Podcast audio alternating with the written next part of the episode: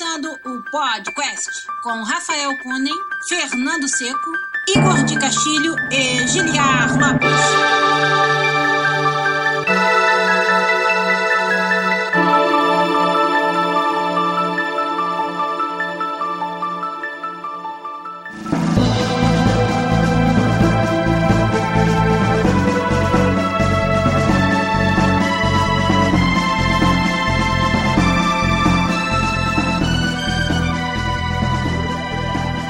Podcast na área, galera! Estamos de volta mais uma vez nesse, que é o único podcast onde você conversa em português com profissionais da indústria de games internacional. Eu sou Giliar Lopes, produtor dos games da série FIFA aqui na Electronic Arts em Vancouver, no Canadá. E comigo aqui do lado, ele, até mais bronzeado, olha aí, o nosso amigo artista técnico lá da Bethesda Game Studio de Montreal, Igor de Castilho. E aí, Igor, tudo bem? Fala pessoal, beleza? E aí, cara, você que acabou de chegar de uma viagem de trabalho barra lazer lá no Brasil e vai contar as suas aventuras pra gente, vai também acabar gerando o nosso assunto principal do episódio de hoje, episódio 304 do podcast. Quem já tá aí no chat com a gente via Twitch é o Zabuzeta que ó, veio dar um oi só no início, que vai jogar um pouco. Olha aí, desprezou o nosso, nosso podcast pra ir jogar, hein? Mas a vantagem dele é que ele ouve tudo, né? Inclusive a versão After Dark depois, na hora da edição. Queria agradecer ao nosso querido Zabuzeta pela sua edição. O Márcio Barrios também chegou aí, o Márcio com três As, dizendo que tá indo jogar também também. O Vitor Lopes tá por aí, o Celton 4774, o Fernando Vantuz, quem mais? O Piratas,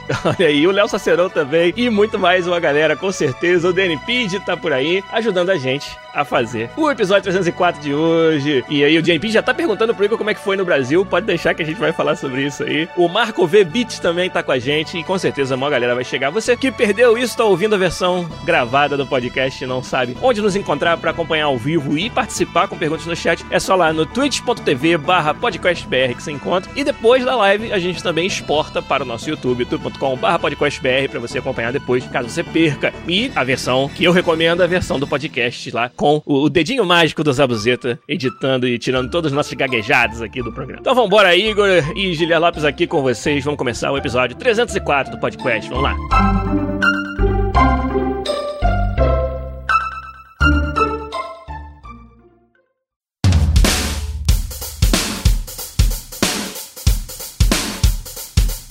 Igor, faz um tempinho que a gente não conversa contigo. Duas semanas atrás a gente fez um episódio bem legal que você fez muita falta. Eu sei que você tava viajando, avisou pra gente que não ia poder estar tá por aqui, mas a gente falou sobre a evolução dos jogos mobile e lembramos de jogos que você desenvolveu que, cara, deram um, um salto grande nessa indústria, que foi o caso do Blood and Glory, que até hoje todo mundo fala é uma referência na indústria, e agora, obviamente, o Blades. Então, duas semanas atrás a gente falou sobre como que evoluiu, né, essa indústria mobile, de quando a gente começou, de quando nem se imaginava que ia ter jogos de realmente de categoria nos celulares até hoje, quando que é uma indústria tão respeitada quanto. Né? E aí na semana passada a gente falou um pouco sobre a situação da Nintendo no Brasil. Não sei se você ficou sabendo durante uhum. sua viagem, mas teve o, Nintendo Direct Brasil, que foi muito comentado e a gente falou sobre isso. Uma das surpresas para mim, na verdade, no Brasil foi não achar Switch, assim. Eu Caralho. percebi como a gente fica mal acostumado com algumas com essas coisas, assim, tá? Tipo de... Eu fui é na lojas americanas, fui em Saraiva e... e, né, e ah, propaganda gratuita aí.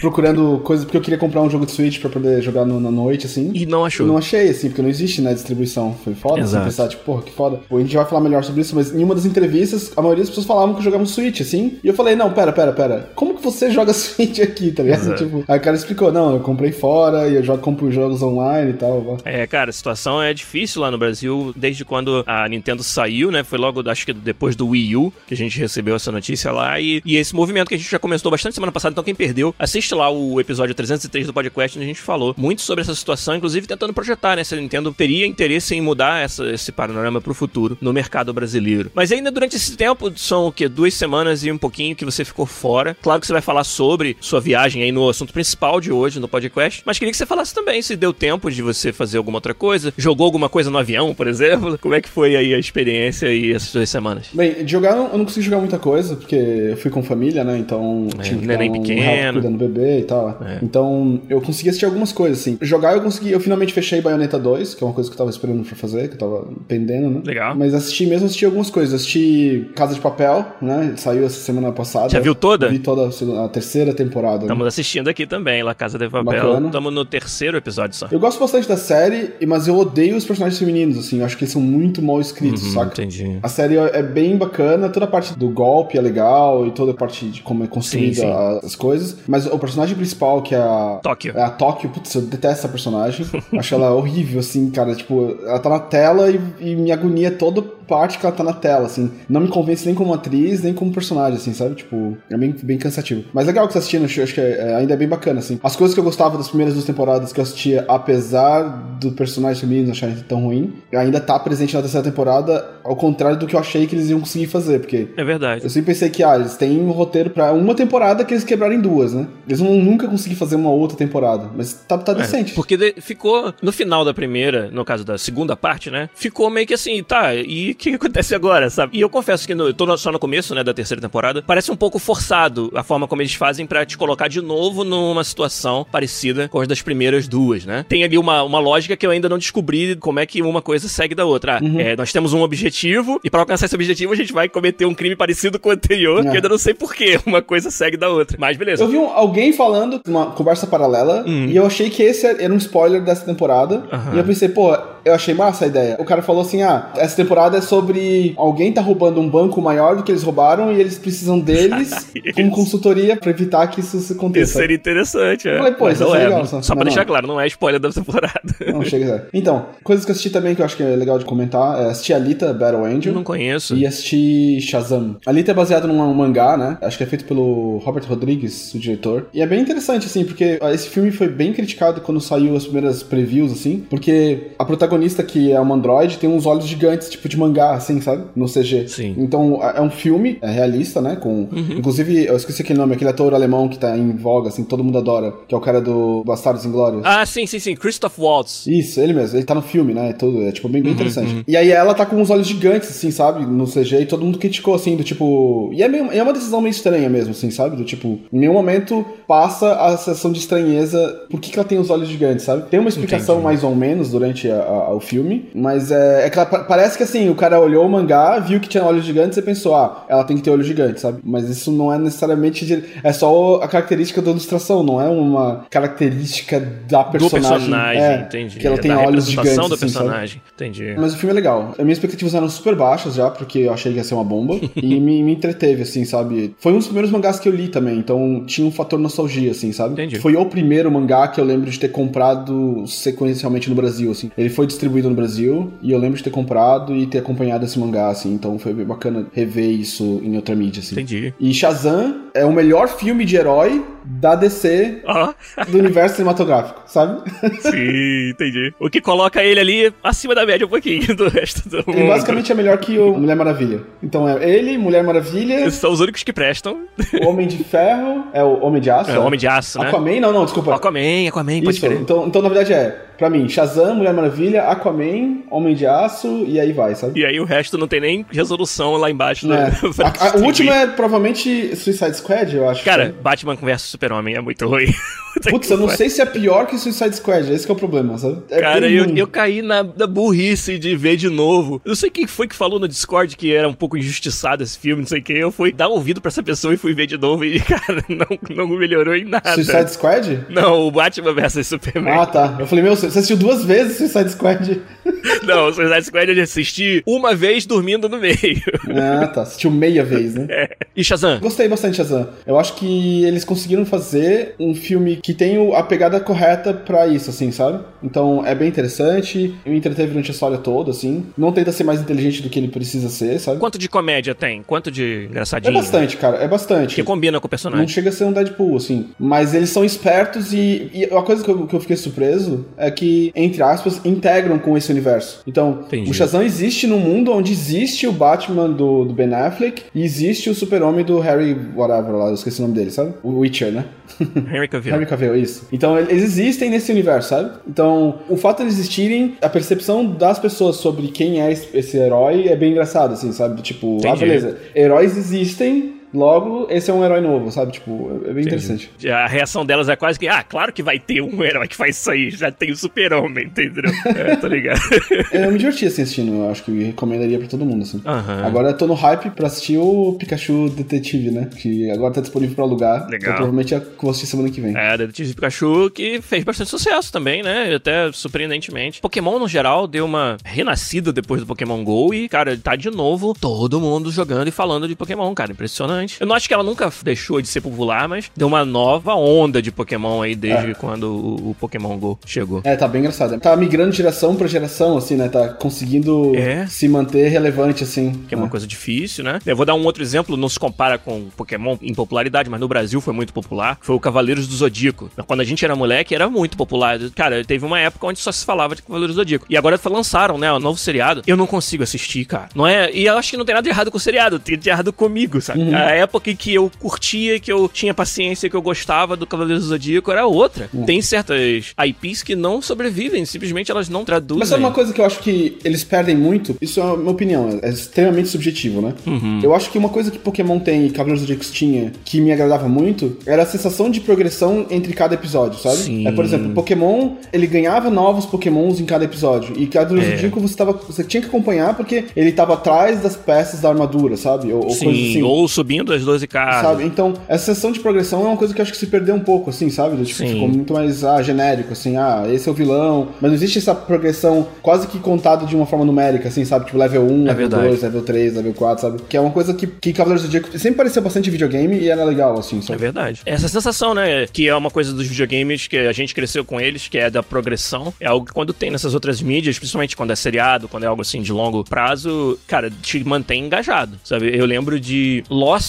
aonde Lost me perdeu, se você perdoar o trocadilho, foi aonde eu parei de sentir que eu tava progredindo na descoberta dos mistérios. E eu cheguei à conclusão de que, caralho, só vai ter mais perguntas, só vai ter mais coisa absurda acontecendo, sabe? Vários outros seriados que fizeram um bom trabalho de te carregar através daquela progressão estão entre os melhores seriados que a gente viu. Breaking Bad é um exemplo de um seriado que a coisa vai dringrolando de uma forma que, cara, você não tem como tirar os olhos da tela, não tem como você ficar bem consigo mesmo não sabendo o que acontece depois, sabe? Uhum. É foda. E isso eu acho que tem a ver com essa, você saber escrever um arco narrativo de longo prazo para esse tipo de mídia. Você chegou a assistir Barry? Não, você falou, mas não, não tive chance de assistir, cara. Ah, eu tô curioso pra saber outras pessoas. Eu gostei tanto dessa série, mas eu, eu não sei se é pra todo mundo, assim. Eu tô curioso pra saber as pessoas que eu recomendo, se elas estão assistindo, se elas estão gostando, assim, sabe? Eu não tive tempo ainda. Botei na lista, mas ficou meio que pra baixo da lista. Porque, por exemplo, o DNPT acabou de perguntar sobre Stranger Things 3. E junto com o Casa de Papel 3, eu tô vendo esse também. Uhum. Minha esposa e eu. Então eu não consegui nem terminar esses dois. E saiu Dark, né? Dark 2 também. Dark, é, isso aí, saiu. Então, cara, das minhas semanas aí, a gente tava até comentando em off, né, Igor, que o FIFA 20 tá no momento agora de finalização mesmo. E para mim tá muito difícil achar tempo. A gente tem feito um pouquinho de hora extra. Fim de semana ainda não aconteceu de ter que trabalhar, mas sempre tem algo para você, pelo menos, resolver de casa, né? Ah, olhar um bug que apareceu, ver se tem algo porque o time vai precisar fazer durante o fim de semana e tal. Então tá bem apertado de trabalho. Vocês podem ver que as lives no nosso Twitch eu tive que diminuir bastante. Só fiz uma de Outer Wild semana passada, aliás. Que jogo, cara, continuo apaixonado por Outer Wilds, jogo de exploração espacial que eu já falei bastante no episódio passado. A galera lá no nosso Discord também pegou para jogar e tá curtindo. E aí por isso que eu não tenho muito o que contar aqui. Tá realmente o foco tá no trabalho. Acho que durante as próximas duas, três semanas vai ser assim ainda. E aí depois a gente respira um pouco e, e aí começa só a esperar a reação da galera sobre, sobre o lançamento do jogo aí, que em dia 27 de setembro tá na Ju.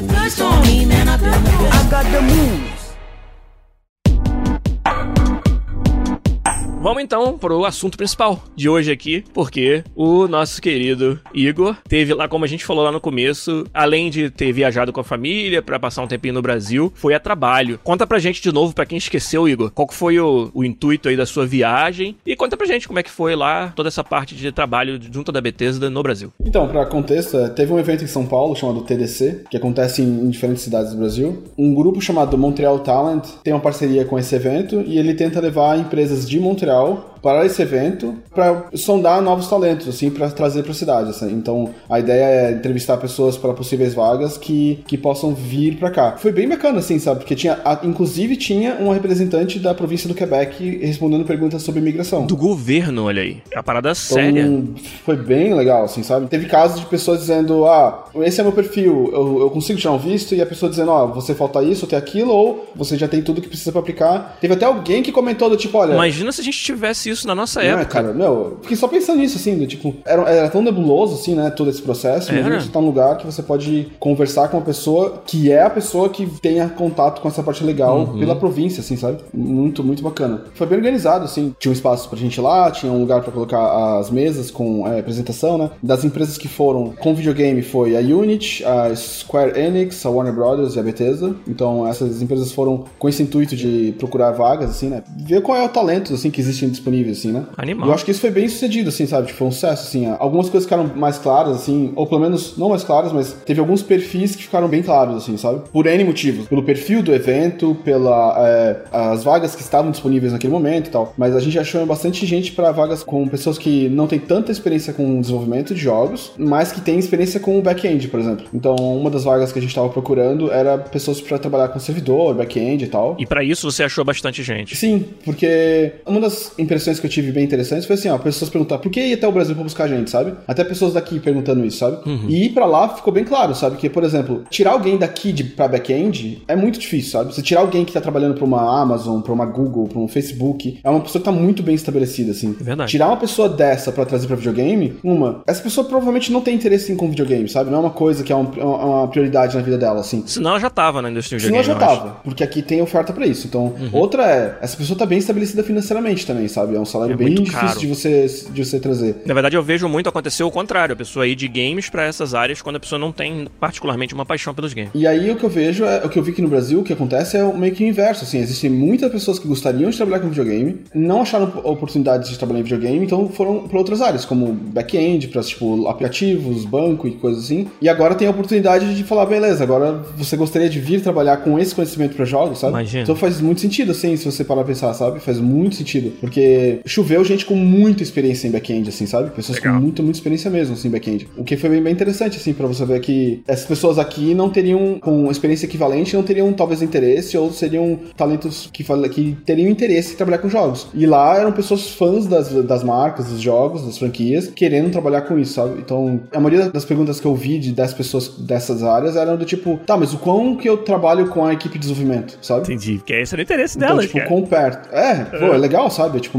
mostra exatamente o, perfil que a, gente, que a gente queria, que é pessoas que queiram trabalhar diretamente com game designer, com artistas, com o pessoal de, de, de gameplay programmer, de front-end, assim, para fazer essas features, porque fazer back-end de jogos é jogo ainda, sabe? Então, claro. toda a checagem de hacking, se o cara tá roubando, se, se a persistência do jogo, você tem que entender dessas mecânicas, assim, né? Então, é, quando o designer começa a fazer o design dela, e já começa a criar tarefas para a equipe de back-end também. Exato. O DNPD fez uma pergunta interessante. Vocês fizeram as entrevistas em inglês ou em português? Então, nós fomos em três, né? Eu e mais dois colegas. Foi, inclusive, a, a lead de RH da Bethesda Game Studios. Ela tava lá. A lead de RH é, global, geral, caramba. É, global. Uhum. Então, ela tava lá. Então, eu fiz entrevistas meio a meio, assim. Na realidade, eu fiz entrevistas, assim, dois, três terços. Assim. Eu fiz a maior parte da entrevista em português, porque, na verdade, a gente não precisa de pessoas que sejam fluentes em inglês. A gente precisa de pessoas que sejam compreensíveis. E para isso é bem rápido, sabe? Duas, três frases que você pergunta e responde, a pessoa responde, você entende qual é o nível de inglês da pessoa. Então, Entendi. inglês não foi um requisito como do tipo, ah, você precisa falar fluentemente inglês. Era só para descobrir o quanto de inglês a pessoa tem, só o suficiente para que é o que eu fiquei falando várias vezes é, você precisa de inglês para entender e ser entendido, assim, sabe? Os outros meus dois colegas, eles obviamente não falam português, as entrevistas com eles foram em totalmente inglês, mas eu, até porque eu acho que fica mais à vontade a pessoa poder falar mais, né? até para entender melhor quem é a pessoa, é melhor que fiz entrevistas mais da metade em português. Entendi. Quando você fala que o, o vocês estavam ok com o inglês ser o suficiente para entender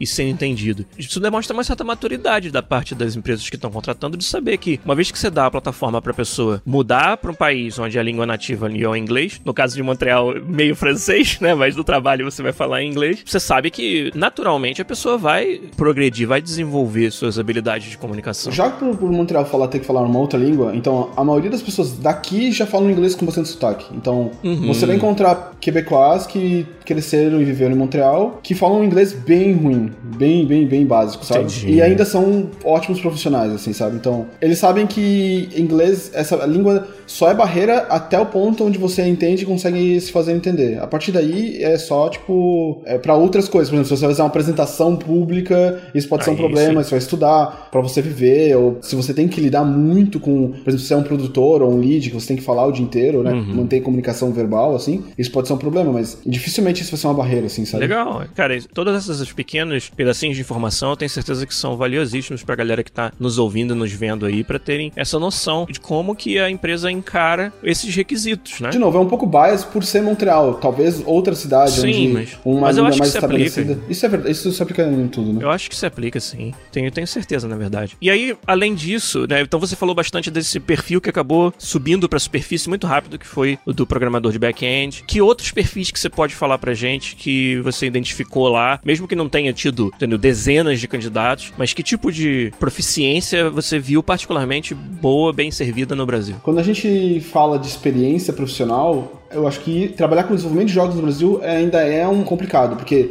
as oportunidades são- não são poucas, assim, sabe? Então, Sim. quando você fala assim, ah, eu quero alguém com experiência de trabalho, a gente tá basicamente falando em você ser pago por uma empresa para desenvolver jogos e ter lançado títulos durante esse período, sabe? Olha quão Então, difícil isso é no Brasil. Isso é bem específico no Brasil. Aqui parece simples, assim, sabe? Você Uhum. consegue oportunidade na universidade para trabalhar para uma EA, sabe? Da vida, sabe? Como estagiário e tal. É verdade. Lá você vai ter que ir para alguma das poucas oportunidades que tem, sabe? Como a TAPS, como É. a Black River, como a, a É, Queens, Behold, a Quiz, a TFG, sabe? Então, a Hoplon. Uhum. Dá para contar na- nas mãos, assim, é, é o que são esses estúdios que se enquadram nesse perfil, assim, sabe? Sim. Dito isso, deu pra ver todo mundo de todos os lados, assim, sabe? Todo mundo tava lá, é, fazendo entrevista ou não, só eu até a nossa mesa pra conversar e apertar a mão, dizer, ah, eu sou fulano, eu trabalho em tal lugar, e legal que vocês estão aqui pra dar oportunidade pra pro pessoal que tá aqui e tal. Então, ainda comparado com o que tem aqui fora, e isso é, é- é óbvio, né? Ainda é um problema, assim. Óbvio que a gente que tá lá quer dar oportunidade pra todo mundo, né? Então a gente gostaria muito que, que todo mundo fosse, pudesse trazer, pudesse trazer basicamente todo mundo, né? Mas olhando pelo prisma da empresa, da- das empresas, assim, isso fica meio como uma, talvez como uma dica pra quem tá procurando, assim, e quer participar desses eventos, que faz muita diferença você ter no seu perfil, ter trabalhado numa dessas empresas, assim, sabe? A pessoa poder olhar pro teu perfil e dizer, ah, esse cara trabalhou nesse estúdio, eu já ouvi falar desse estúdio tal. Então, por exemplo, eu, eu era uma referência pra minha equipe, dizendo, ó, eu conheço esses estúdios. Então, esses caras que já passaram por esses estúdios em algum momento, eu posso dizer que essa é o que se diz experiência profissional no Brasil, Entendi. sabe? É, é tão bom quanto pode ser, sabe? Então, com certeza, pro futuro, isso vai continuar sendo verdade, assim, sabe? Vai ser bem difícil conseguir trazer, justificar trazer alguém que só trabalhou com projetos indies, assim, sabe? Vai ter que ser projetos bem relevantes, assim, sabe? Projetos que conseguiram. Pra começar, tem que ser um projeto que foi finalizado, assim, sabe? Então, projetos em andamentos que estão em progresso indies, assim, eles são bem bonitos, assim, mas uma coisa que eu falei em alguns momentos é: nem precisa o projeto ser. Você não precisa nem ter feito milhões de dólares com um projeto, sabe? Claro. Não é nem isso que a gente tá procurando. A gente quer pessoas que tenham passado pelo processo de fazer um jogo, finalizar, entregar e passar pro próximo, sabe?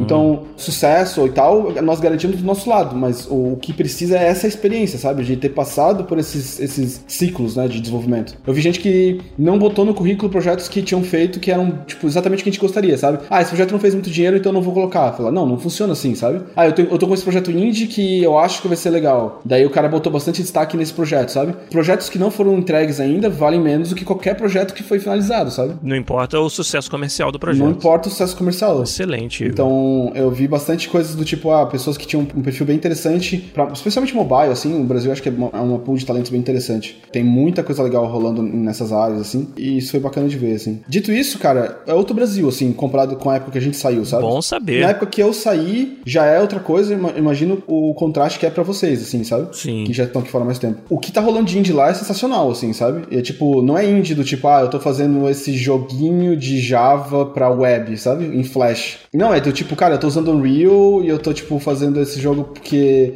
um de nós tem um SDK pra PS4 e a gente sabe, tipo, é bem, bem legal de, de ver essa energia e esse know-how começando a crescer, assim, sabe? Isso com certeza vai chegar em um, um nível bacana, assim, sabe? Esses projetos sendo terminados, e terminem esses projetos, pelo amor de Deus, sabe? Tipo, Exato. não deixa a peteca cair, assim, ah, não tá ficando tão legal e não sei o quê. Termina o projeto, sabe? Só finaliza, porque isso vai contar ponto. Isso ajuda bastante no futuro, assim. Entendi. A gente teve essa sensação quando falamos sobre o Nintendo Direct Brasil que teve na semana passada. E, cara, quantos jogos feitos no Brasil publicados no Switch já, sabe? No Switch, uma plataforma AAA, plataforma igual às outras, assim. Plataforma que nem existe oficialmente no Brasil. Né? E, e da pior ainda, né, cara?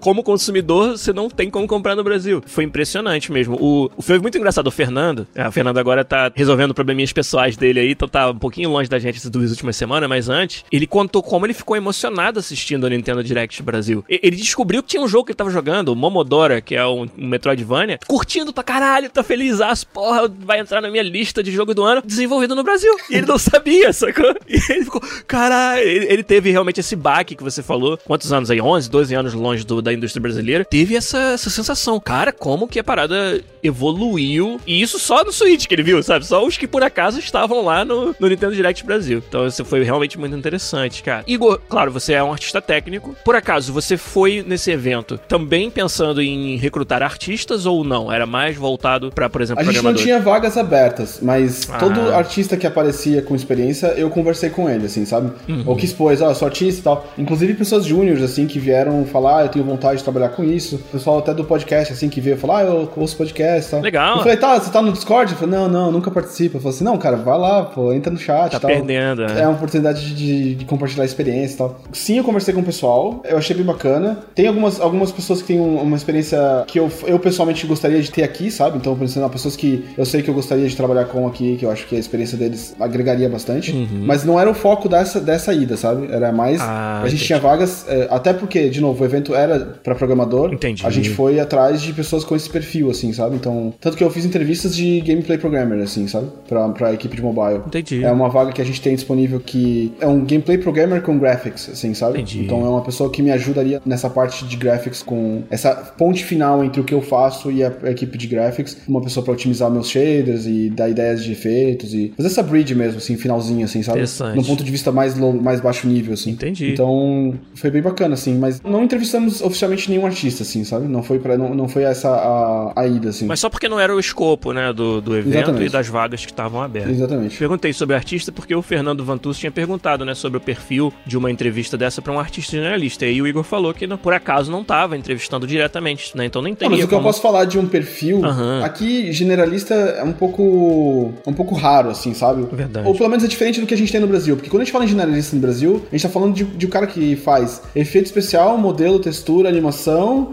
e um pouquinho de shader ainda, sabe? É tipo generalista pra caralho, assim, sabe? Uhum. Aqui um artista generalista é tipo um cara que modela robôs e pessoas e cenários, okay. sabe? já é generalista o suficiente. É, sabe? Não anima, o cara não anima, mas ele é do tipo, ah, ele faz é, é, modelos diferentes características ou direções artísticas, assim, sabe? Uhum. Então, dito isso, eles ficam bem surpresos quando pegam um perfil de uma pessoa que é generalista, tipo, isso que eu falei agora, como é o Brasil, assim. Um cara que consegue fazer literalmente um pouco de tudo, assim, sabe? Eles não entendem como que a gente consegue acumular tanto conhecimento pra tanta coisa, assim, sabe? Como é que consegue fazer. Como é que consegue aprender ZBrush, Painter, Modbox, Maya, uhum, Blender, Substance e Houdini e duas, três engines, sabe? Porque é, é, basicamente o que tem que ser feito para poder fazer jogo no Brasil, né? Então. Exato. É, não é nenhuma do tipo, ah, eu quero fazer, é porque tem que fazer porque é o que tem disponível. Você pode ser um artista 3D, especialista em, sei lá, em hiperrealismo, e você vai ter que fazer jogo 2D, sabe? Então você vai ter que aprender um pouco de tudo, assim. É isso aí.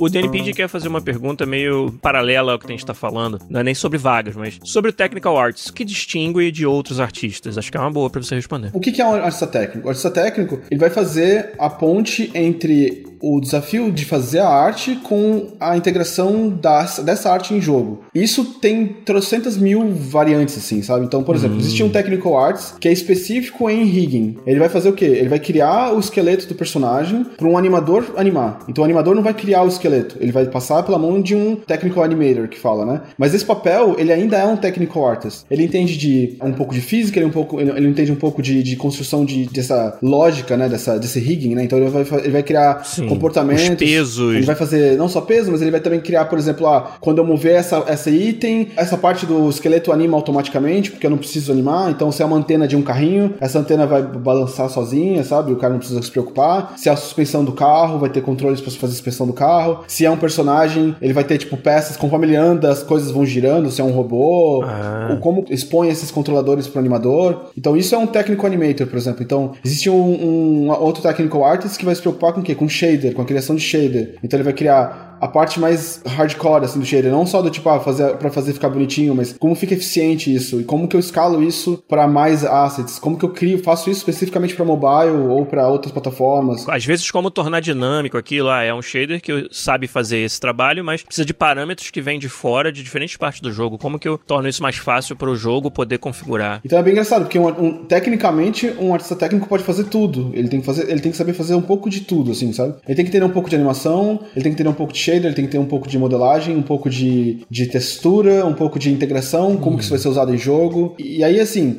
isso é um, um, aspecto mais genérico, assim. Dependendo do projeto que você vai trabalhar, você vai se especializar numa coisa ou outra. Então, pode ser que o seu projeto precise de um technical artist que faça ferramentas de exportação do Maya ou do Max. Então, o que, que ele vai fazer? Ele vai criar ferramentas para fazer aquele processo que é bem tedioso de, por exemplo, ah, eu vou exportar esses itens para o jogo. Então, o cara normalmente tem que fazer o quê? Seleciona aquele grupo de componentes que você precisa e vai lá exportar selecionados para um formato específico, configurar os settings de um jeito, salvar isso numa pasta com um nome é, específico. Isso pode ser uma ferramenta, sabe? Então, isso normalmente é uma coisa que um Technical Artist também faz. Ele vai programar uma ferramenta para criar essa exportação mais rápido. Então, isso garante que o quê? Artistas não quebrem o jogo porque estão exportando a coisa faltando nome, faltando uma letra, no lugar errado, Exato. faltando partes do modelo, faltando colisão, por exemplo, ou que a colisão esteja com os nomes precisos para que funcione como colisão, ou com as flags corretas. Então, é um, existe um abismo aí de o que é um Technical Arts, ele pode ser trocentas milhões de coisas diferentes, assim, sabe? Tem um vídeo da, da Riot que é bem bom sobre isso, sim. A Riot criou, tipo, o que é cada coisa, assim, sabe? Ele fez até um vídeo para cada uhum. papel, assim. E um deles é o, o que é um Technical Artist, e eles descrevem até bem, assim, o que que é, assim. Na Riot tem um para cada disco que eu tô falando, né?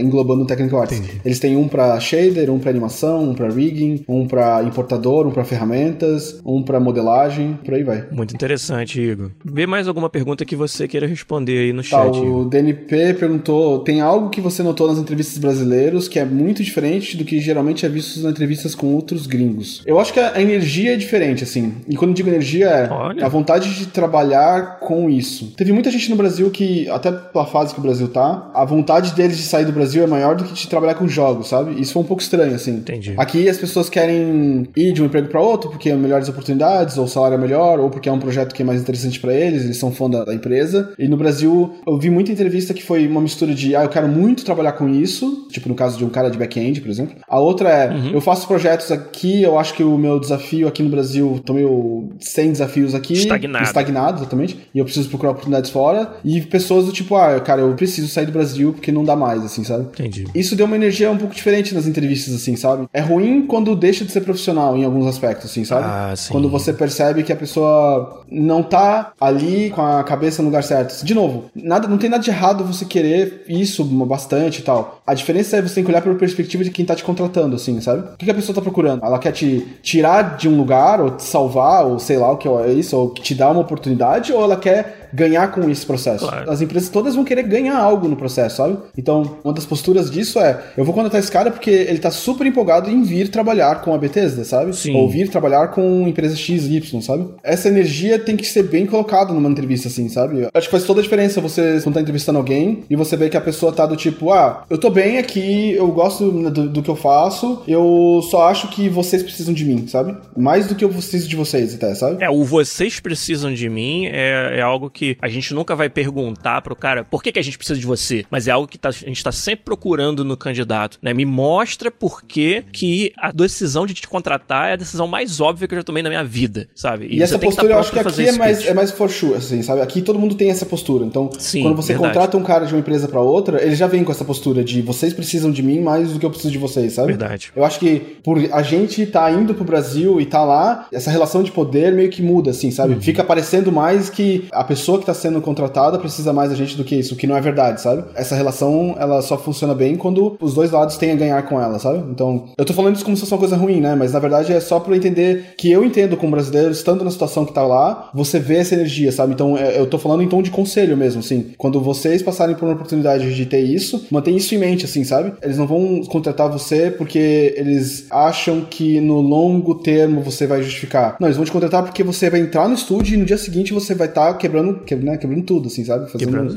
as barreiras, os limites. Então, isso é um pouco diferente, assim, da, da, das entrevistas. De experiência, eu vejo que, no, bem, claro, no Brasil todo mundo é muito mais generalista, então mesmo programadores, assim, eles fazem um pouco de tudo, assim. É uma coisa que é bem surpreendente, é, ainda é para bem, é, o quão um cara de back-end faz tudo, assim, sabe? Ele consegue. Sim, ele tá. tá fazendo back-end, mas no final de semana ele tá fazendo um jogo indie dele como gameplay programmer, sabe? Uhum. Aqui você não vai encontrar isso, sabe? Você não vai encontrar um cara que tem bastante experiência com uma área dessas, fazendo coisas de jogos também nas áreas livres, sabe? E isso é bem bacana, assim, sabe? Então é uma característica que eu acho que eu achei bem interessante, assim. Entendi. Só informação fantástica aí que você acabou de passar pra gente. O Pedro Kawat, meu amigo aqui de Vancouver, que teve lá no boteco do Podcast 300, falando, olha lá, se a gente já foi em algum recrutamento de escolas, em algum workshop. Eu já participei, principalmente quando, antes, quando era programador aqui na EA, então era mais comum a gente fazer esses eventos, porque programadores, um, são uma vaga que tá, tem sempre, né, os, os times de jogos sempre tem muitos programadores, então tá sempre precisando de mais, e é uma área do conhecimento que é muito mais já bem estabelecida, né, você tem universidades, você sabe o que, que você está procurando no candidato, então eu fiz muito desses workshops nas universidades aqui, na época que era programador. Depois que me tornei designer e produtor, já fica um pouco mais difícil. As vagas são raras de aparecer, geralmente para fazer um jogo como FIFA você já precisa ter uma certa vivência, certa experiência na, na área de games, então é, é muito difícil você ir na universidade e contratar alguém para ser um designer ou um produtor de um jogo como FIFA já, né, e esse vai ser o primeiro emprego do cara, então é mais raro. Você já participou, Igor, de algum outro evento, workshop, esse tipo de não, coisa? aqui não. Eu sei que o Fernando, né, conta a história de que o pessoal da Bioware costumava ir nas universidades e tudo, e ele sempre participava. É bem interessante. Mas acho que até pegando um gancho pra gente voltar ao que você estava dizendo, né, Igor? A, a, impressão, pelo menos, que eu tenho, e como você falou, tô muito tempo lá sem estar no Brasil, mas quando eu tava lá, participava muito de eventos e gostava de sempre estar conhecendo as pessoas que estão na indústria. E uma coisa que eu sempre tive convicção, essa parte toda do talento, né, e da, da motivação não falta pro brasileiro. Falta, como você falou no começo, oportunidade, às vezes, para você poder mostrar que você fez um projeto e chegou até o final. E isso que eu acho interessante, às vezes quem tá no Brasil não tem essa noção de que o perfil deles tem um valor que às vezes a gente não encontra fora, cara. Por que, que você acha que uma Bethesda, uma Warner Brothers estão tomando todo esse tempo e esse esforço e esse custo para ir lá no Brasil conversar com pessoas? Não é por acaso. A empresa não tá indo para lá para fazer um favor para quem tá lá. Sim, então, pelo contrário, pra, sabe, pra fazer um favor para si própria, sim, né? Sim. Que é encontrar talento de destaque. Isso é muito importante que você mantenha em perspectiva. Óbvio que a gente não vai, não vai querer que o cara chegue todo arrogante na entrevista. Mas acho que ter essa maturidade de que ali é uma relação de duas vias é importantíssimo. E, e saber se dar o valor, saber que se a empresa tá indo atrás do talento no Brasil é porque ela vê algo nesse talento que tem valor para ela e que às vezes ela não consiga encontrar em outros lugares. Isso fica claro. Eu imagino que para você tenha ficado bem evidente, como você já até falou. Sim, sim. E para mim também sempre foi. Eu tô falando isso, mas eu percebo que quanto mais experiente as pessoas que eu entrevistei, melhor eram as respostas, inclusive nesses quesitos. As pessoas que têm perfil bem estabelecido, que têm uma carreira em andamento no Brasil, eles responderam bem, assim, sabe? Do tipo, ah, por que Bethesda? Ah, não, porque eu gosto dos jogos, eu acompanho a empresa. É, as respostas eram mais inseguras das pessoas que claramente estavam numa situação um pouco mais complicada, assim, sabe? Sim. Isso mostra a diferença daqui, sabe? Aqui quase todo mundo tá já nesse, nesse mesmo patamar onde esses caras mais experientes estão, que é, eles têm uma, uma, uma situação estável e eles têm uma, uma, uma estabilidade, então eles podem se comportar com mais segurança numa entrevista, sabe? Entendi. Eu, no meu caso, porque Bethesda, porque o meu amigo Igor de Castilho vive postando fotinha pra gente dos souvenirs que ele ganha. Então,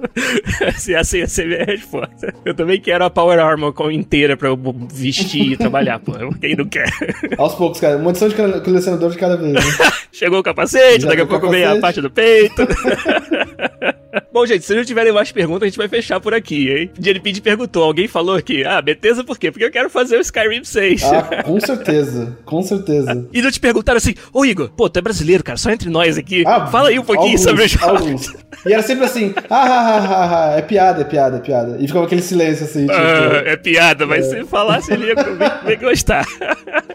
É bem essa. Ó, o DP acho que deu uma ideia super legal, ó. Agora fala do que, do, de tudo que aconteceu lá que não foi relacionado ao trabalho, Igor. Igor? Como é que foi tua viagem? Como é que foi rever Cara, o Brasil? eu percebi que eu como mal aqui. Tipo, eu percebi que eu sinto mais falta da comida do Brasil do que eu pensava, assim. Olha aí. E é um processo engraçado, assim, que por não comer as coisas que eu gostava de comer no Brasil, aqui você fica comendo mais coisas, tipo, ah, sei lá, vai juntar uma pizza congelada, sabe? Ou, ah, não sei o que.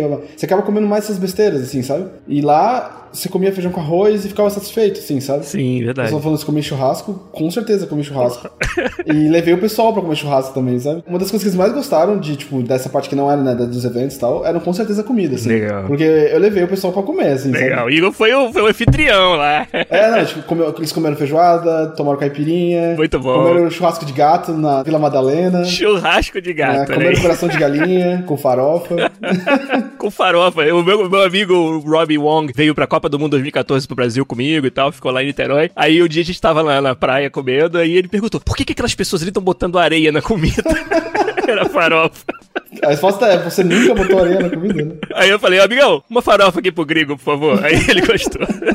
A comida daqui não é ruim, só que é, é muito diferente do que eu cresci comendo, sabe? Com certeza. Então, pro meu paladar, por exemplo, dos meus colegas, um era ucraniano, né? Uhum. Cresceu aqui em Montreal. Então, o paladar e tempero dele é completamente diferente do meu. Uma outra colega, ela, tipo, um pai é, tipo, de uma região caribenha, assim, Uhum. outro é, tipo, europeu, alguma coisa assim. Então, Uhum. essa pessoa já teve muito mais facilidade em, em se identificar com a culinária brasileira, assim, sabe? Sim. Porque entendeu o que eu falo do tipo, ah, sal na comida é uma coisa que a gente. é uma religião no Brasil, assim, sabe? Sim, A gente não dá, a gente não acredita que a gente bota tanto sal na comida até sair do Brasil e perceber que tudo não tem sal. E aí, Exato. sal é vida, assim, sal é gosto, sabe? Tipo. Pode ver que no Brasil vende o sal saquinho de um quilo. Aqui só vende um negocinho desse tamaninho assim que você já vem pronto pra você botar na comida, porque ninguém só bota um pouquinho de sal. E aí, em, outra, em contrapartida, a gente foi, no- a gente foi num, num jantar, eles trouxeram, tipo, um, pimentas, assim, né? Pimenta brasileira, assim, né? Uhum. Vieram quatro potinhos, assim, de pimenta, e o cara falou, não, essa pimenta aqui é bem fraca, essas são médias, essa pimenta aqui é muito forte. Então, só dá uma beliscadinha e tal, essa pimenta é só pra, pra beliscar, assim. Aí eles viraram pra mim e falaram assim, Igor, é apimentado pra verde? Eu falei, velho, pro paladar de vocês, isso aqui é comida de criança, tá ligado? Entendi. Aí o cara falou assim: não, não, não, não, é muito forte, não fala isso pra eles. Eu falei assim: não.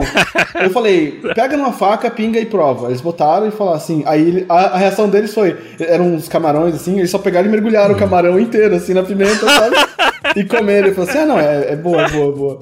O cara, tipo, o garçom horrorizado, assim, sabe? Sim, sim. Eu falei assim: não, a gente não come pimenta. Isso é uma diferença forte que a gente sente aqui, cara. Spicy aqui é foda, meu irmão. O, o mild já é muito É apimentado. muito pra mim. apimentado, porque a comida de criança aqui é apimentada, é sem noção, assim. Você pega um McChicken do, no, no McDonald's, assim, aquele McChicken Jr., meu, é, é muito apimentado pra gente, assim, sabe? É. A gente acha que come pimenta no Brasil, né? É uma, é uma das cheques de realidade, assim, foi sair do Brasil e descobrir que a gente não entende porra nenhuma de pimenta, sabe? tipo, nossa pimenta é bem de criança, assim, sabe? Em compensação, sal na comida, a gente é bem bom nisso, sabe? Então, Pode que crer. o que eu falei pra eles é, fala assim, imagina que, que é comida indiana, mas troca pimenta por sal. É a comida do Brasil, assim, sabe? Tudo que você comer é, vai ter uma boa dose de sal, assim. Aham.